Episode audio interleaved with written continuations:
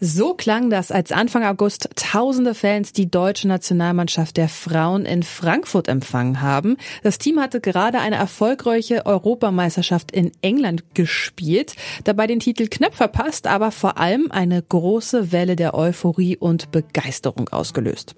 Vor zwei Wochen ist nun die neue Bundesliga-Saison gestartet und die große Frage lautet, bleibt es bei diesem kurzfristigen Hype oder kann sich die Euphorie halten? Mein Name ist Sophie Warmbrunn. Hey, hey.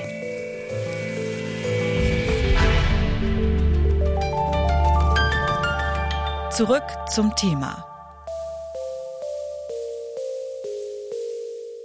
Bitte widmet eure Aufmerksamkeit unserem Werbepartner.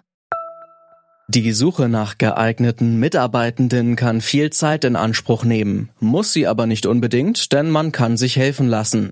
Zum Beispiel mit den Premium-Stellenanzeigen von Indeed, denn damit wird eure Stellenanzeige in der Suche sichtbarer und Bewerberinnen und Bewerber werden schneller auf euch aufmerksam. Indeed schenkt euch jetzt 75 Euro Startguthaben für eure Premium-Stellenanzeigen. Klickt dazu auf den Link in den Show Notes. Es gelten die AGB.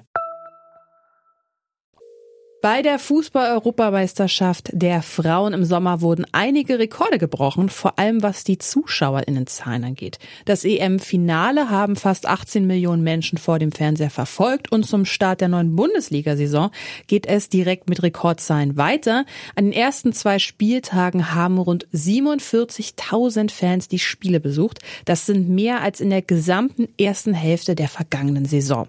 Doch ist dieser Hype von längerer Dauer und wie wie kann der Fußball der Frauen nachhaltig verändert werden? Um das zu beantworten, ist jetzt meine Kollegin Nina Potzel bei mir im Studio. Nina arbeitet vor allem mit einem Fokus auf den Fußball und sie hat auch einen Podcast zum Thema. Hi Nina. Hi Sophie. Nina, wenn wir über die letzte Europameisterschaft sprechen, fällt immer wieder der Begriff Hype. Wo kommt denn dieser Begriff aber überhaupt her? Also dieser Hype, der kommt genau daher von dieser Europameisterschaft in England, im Mutterland des Fußballs. Das war, es ist immer ein bisschen blöd zu sagen, so ein Fußballfest, aber das war es wirklich. Das Niveau der Spiele war wahnsinnig hoch. Selbst Leute, die sonst keinen Fußball der Frauen gucken oder wenig, haben gesagt, krass, das kann man sich ja mittlerweile wirklich angucken. Ähm, außerdem, ja, also wie gesagt, die Mannschaften waren super, super gut drauf. Die Stimmung im ganzen Land war toll. Ähm, Social Media muss man da auch eher ehrlich gesagt nochmal äh, mit hervorheben. Ähm, Gerade die deutsche Nationalmannschaft, der DFB, ähm, der Deutsche Fußballbund hat da echt einiges gemacht. Das Team auch super sympathisch und ähm, eben charakterlich auch darzustellen, Persönlichkeiten zu zeigen, Geschichten zu erzählen. Und Geschichten geschrieben hat diese Europameisterschaft ja auch einfach. Also, dass das deutsche Team bis ins Finale gekommen ist, auch das Gastgeberland England den Titel geholt hat. Ich glaube, das war alles einfach, ja, wie perfekt geschrieben, um so eine Euphorie loszutreten. Genau darüber habe ich auch mit Silke Rammel gesprochen, wie es momentan um den Fußball der Frauen eben steht. Sie ist Vorsitzende des DFB-Ausschusses für Frauen- und Mädchenfußball und in der UEFA-Kommission. Sie sagt, es geht jetzt darum, die Aufmerksamkeit hochzuhalten. Ob über Highlightspiele in den großen Stadien der, der Herren-Bundesligisten oder auch in den eigenen Stadien, dass man auch in Zusammenarbeit mit den Landesverbänden auch Aktionen startet, Gruppentickets anbietet, um einfach so viele wie möglich ja, Events auch zu generieren, dass, dass die Mädels, Jungs, Eltern ins Stadion kommen. Wir müssen jetzt einfach versuchen, die Sichtbarkeit hochzuhalten und, und noch mehr äh, die Zielgruppe für den Frauenfußball zu erweitern. Silke Rammel betont also auch, wie wichtig diese Aufmerksamkeit für den Fußball ist. Aber warum braucht es die? Ganz einfach gesagt Geld. Die ähm, Vereine brauchen Geld und die Spielerinnen eben auch. Ich meine, die richten ihr ganzes Leben auf diesen Sport aus, planen ihren Tagesablauf danach und können davon im Zweifel nicht mal richtig leben. Und da sprechen wir gar nicht mal ähm, von der zweiten Liga oder noch einer tieferen Liga. Nee, es geht auch in der ersten Bundesliga schon los, dass die Spielerinnen nebenbei arbeiten müssen, um sich ein gutes Leben zu finanzieren. Und ähm, damit sie sich eben voll auf den Sport konzentrieren können, braucht es da Geld. Das wird generiert durch Aufmerksamkeit. Aber abgesehen davon, dass es um die Spielerinnen im Einzelnen geht, geht es auch um die Vereine und die Infrastruktur in diesen Vereinen dahinter. Also ich sag mal so, die Trainingsplätze sind teilweise eine absolute Katastrophe und das geht auch schon in der ersten Bundesliga los. Ähm, die Kabinen sind viel zu klein. Ähm, auch das Team hinter dem Team könnte eine deutliche Verstärkung teilweise ähm, gebrauchen. Stichwort Physios, Krankenversorgung und so weiter und so fort. Mhm. Zwei Spieltage in der Bundesliga sind jetzt rum. Können wir nach diesen Spieltagen schon eine erste Bilanz ziehen? Also wir können auf jeden Fall schon sagen, dass sich ein Trend abzeichnet. Die ersten Spieltage, die zeigen auf jeden Fall, da ist ein richtig großes Interesse da.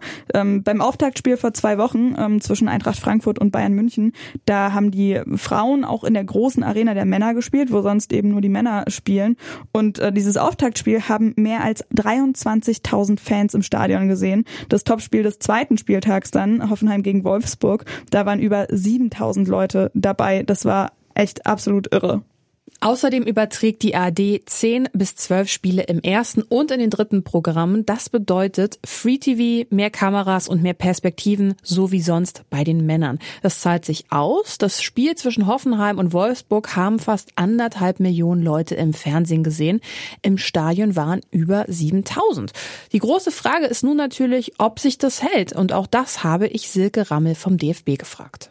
Ich denke, dass wir davon ausgehen können, dass diese Zahlen wirklich die nächsten Spieltage auch so anhalten, weil man sieht einfach die Begeisterung im Land und durch die, die große öffentlichkeitswirksame Darstellung dieser super Zahlen bleibt natürlich der Frauen- und Mädchenfußball auch in aller Munde. Und das ist gut so. Und man sieht, dass man auch Mädchen, Jungs, Eltern begeistern kann, sich auch für die Frauenspiele zu, zu begeistern und dann auch ins Stadion zu gehen. Ins Stadion zu gehen ist das eine, selbst zu spielen das andere. Und auch da tut sich was. Deutlich mehr Mädchen melden sich inzwischen in Fußballvereinen an, wie Silke Rammel uns bestätigt. Es gibt einen riesigen Zulauf an, an Mädchen, die sich für den Fußball begeistern. Das ist für ganz Deutschland festzustellen. Und im Speziellen kann ich es jetzt für, den, für den Bayerischen Fußballverband sagen, äh, in dem ich ja auch noch tätig bin. Wir haben im Vergleich zu 2019, also zum Jahr vor Corona, die Corona-Zeit muss man ja jetzt ausblenden, in, von Juli bis äh, Stand Ende letzter Woche 150 Prozent mehr Neuregistrierungen im Mädchenbereich. Und das ist natürlich schon eine sehr, sehr große Hausnummer.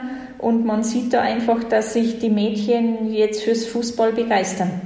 Mädchen, die in ein paar Jahren die Zukunft des Fußballs sind. Um ihren Weg zu ebnen und Frauen im Fußball gezielt zu fördern, hat der DFB ein Strategiepapier veröffentlicht, die Strategie FF27.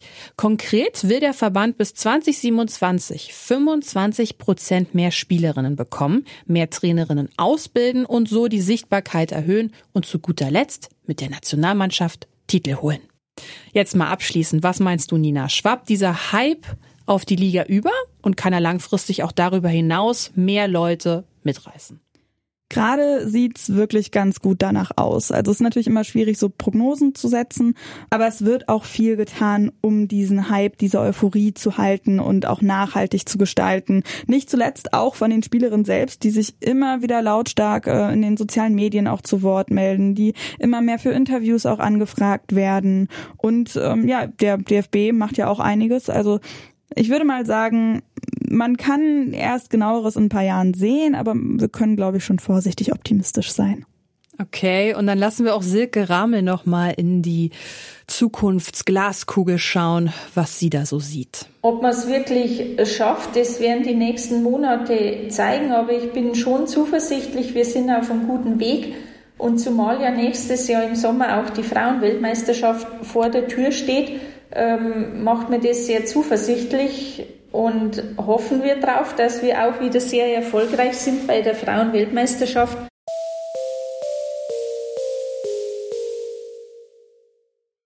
So, das war's von uns für heute. An dieser Folge mitgearbeitet haben Eleonore Grahowak, Lucia Juncker und Alea Rentmeister. Chefinnen vom Dienst waren Alina Metz und Nina Potze. Mein Name ist Sophie Warmbrunn. Schön, dass ihr zugehört habt. Tschö.